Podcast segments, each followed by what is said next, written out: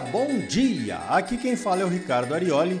Estamos começando o Momento Agrícola desta semana aqui pela rede de rádios do Agro, com as principais notícias, informações e entrevistas ligadas à produção agrícola e pecuária. O oferecimento é do Sistema Famato Senar, Sistema Sindical Forte e Agropecuária Próspera. Senar Mato Grosso, 25 anos de bons serviços prestados na qualificação da mão de obra da agropecuária do nosso estado. Vamos às principais notícias da semana? Então veja esta. O mercado de trabalho formal em outubro registrou a abertura de 394.989 vagas. Foi um recorde histórico. Os dados são do CAGED, o Cadastro Geral de Empregados e Desempregados, e foram divulgados nessa quinta-feira, dia 26, pelo Ministério da Economia. Este foi o quarto mês consecutivo de resultado positivo. No acumulado do ano, de janeiro a outubro, o saldo do CAGED ainda ficou negativo, em 171.139 vagas. Os piores meses no CAGED foram março, com a perda de 269 mil vagas, e abril, com a demissão de 942 mil trabalhadores formais, efeitos da pandemia. Os setores de serviço, comércio e construção foram os principais responsáveis pelas vagas abertas em outubro. No caso dos empregados na agricultura, não são destaque porque o número de empregados e desempregados não variou muito durante a pandemia em relação ao normal. Lembre-se, o setor agropecuário foi o que mais conseguiu passar pela pandemia sem maiores sobressaltos.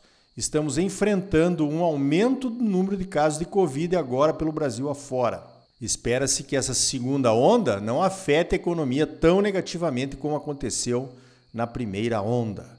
Veja esta: o governo de Mato Grosso leiloou com sucesso a concessão de três lotes de rodovias estaduais. O leilão aconteceu nesta quinta-feira, dia 26, na Bolsa de São Paulo, a B3. Os três lotes leiloados somam um total de 512,2 quilômetros e foi o segundo maior leilão de rodovias do Brasil. O lote 1, com 138,4 quilômetros, é a MT 220, no trecho entre Tabaporã e Sinop. O lote 2 tem 233,2 quilômetros e compreende as rodovias MT 246, 343, MT 358 e MT 480 nos trechos de Jangada até Itanorte, exatamente a minha região. E o lote 3 são 140,6 quilômetros da MT 130 entre Primavera do Leste e Paranatinga. As concessões têm prazo de 30 anos e o critério de julgamento das vencedoras foi o de menor valor da tarifa de pedágio. São muitos detalhes, então eu vou me ater ao lote 2, entre Jangada e Itanorte, passando por Barra do Bugres, Nova Olímpia e Tangará da Serra. A tarifa será de R$ 7,90 em quatro praças de pedágio. Aqui em Tangará, muita gente reclamando que a região ficará mais isolada e com um dos transportes mais caros do estado em função do custo do pedágio a ser pago em três praças, né? no caso de quem sai de Tangará até Cuiabá. 24 pila para ir, 24 pila para voltar. Mas sempre tem gente reclamando né, de qualquer coisa, ainda mais agora com o advento do WhatsApp.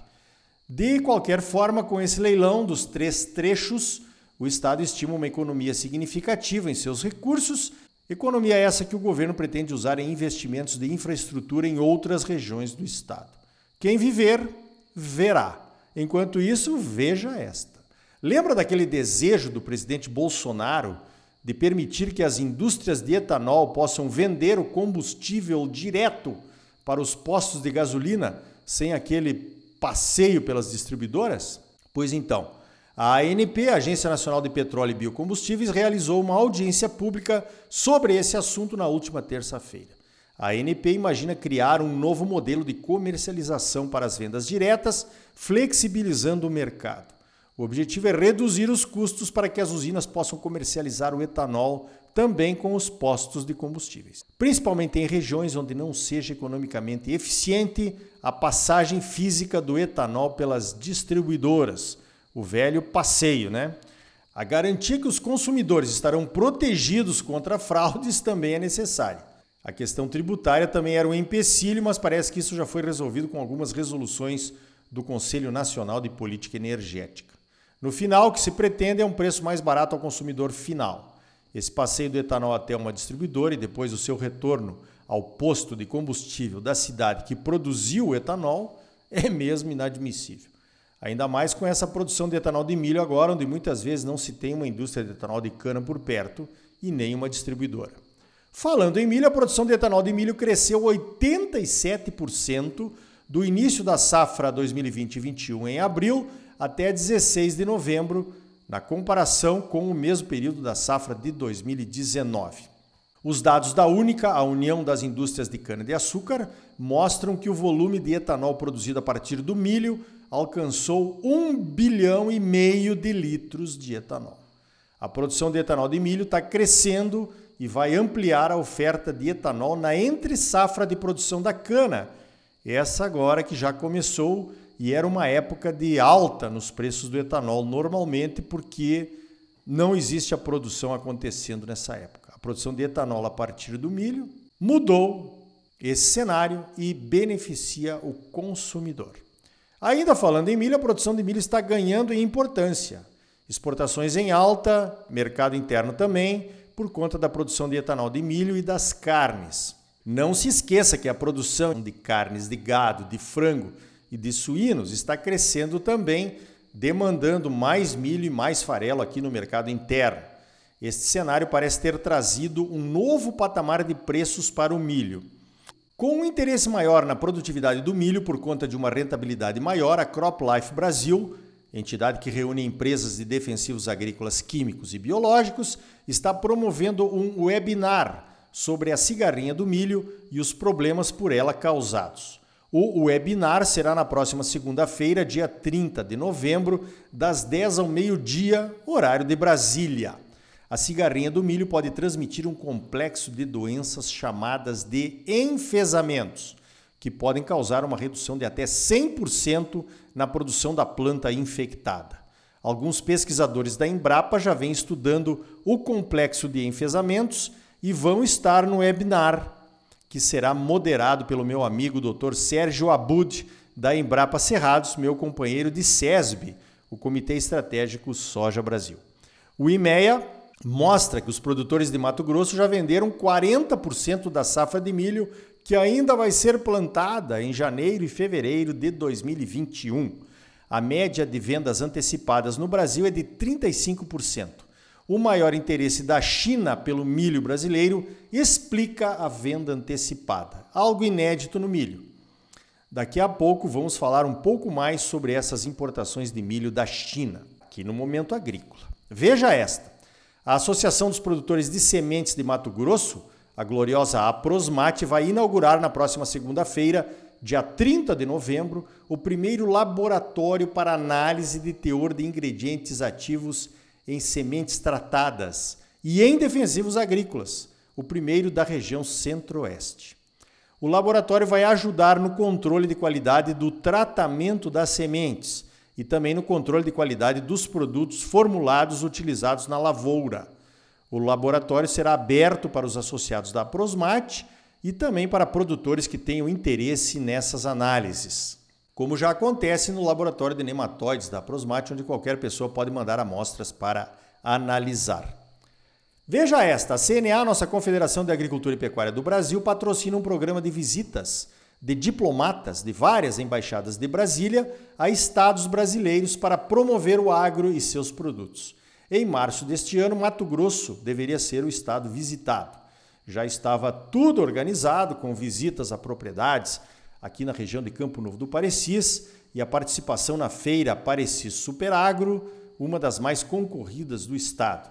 O interesse dos diplomatas foi grande para conhecer a potência agrícola que é o estado de Mato Grosso e já tínhamos a presença confirmada de 15 pessoas, incluindo dois embaixadores. Mas aí veio a pandemia e o programa de visitas foi desmarcado. A CNA resolveu então gravar um filme daqueles 360 graus onde o espectador pode interagir com a tela, olhando para o lado que ele quiser, né? E mostrando nesse filme, então, uma fazenda e algumas outras atividades, algo inédito no agro do Brasil nesse formato. A Famato topou o desafio e as filmagens aconteceram nesta semana em Campo Novo do Parecis. É claro que eu participei, né? Organizando os locais das filmagens e ajudando com a narrativa da sustentabilidade da nossa produção. Mostramos uma propriedade vencedora do Prêmio Famato em Campo, a fazenda do Grupo Morena, da Dulce e do Romeu Choqueta. O pessoal da produtora de vídeo, contratada pela CNA, que veio de Brasília, filmou a integração lavoura-pecuária-floresta lá na fazenda. Filmaram também o etanol de milho e de cana da Coprodia e o descaroçamento do algodão. Filmaram ainda as pesquisas do CAD Parecis e o Centro de Treinamentos do IMA, o Instituto Mato Grossense do Algodão, em parceria com o Senar.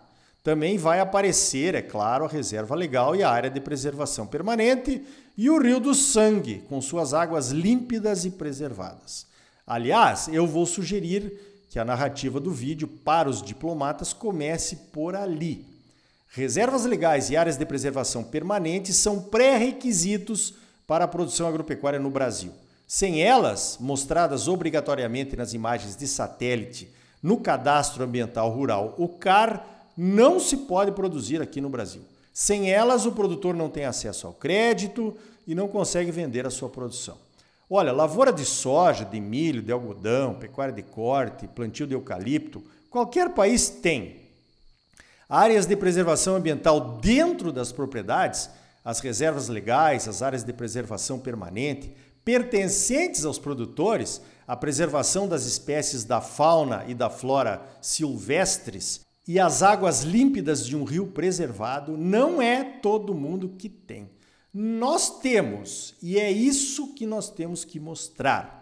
Daqui a algumas semanas veremos o produto final dos vídeos em 360 graus, que será mostrado aos diplomatas, mas também servirá de base para muitas outras formas de comunicação sobre o nosso agro e sobre a nossa sustentabilidade. Então tá aí, no próximo bloco vamos conhecer o Guia do Investidor 2020 do IMEA. O nosso entrevistado é o Daniel Latorraca. E ainda hoje, a inflação dos alimentos preocupa governos e produtores. O economista Paulo André Camuri da CNA analisa a inflação em 2021.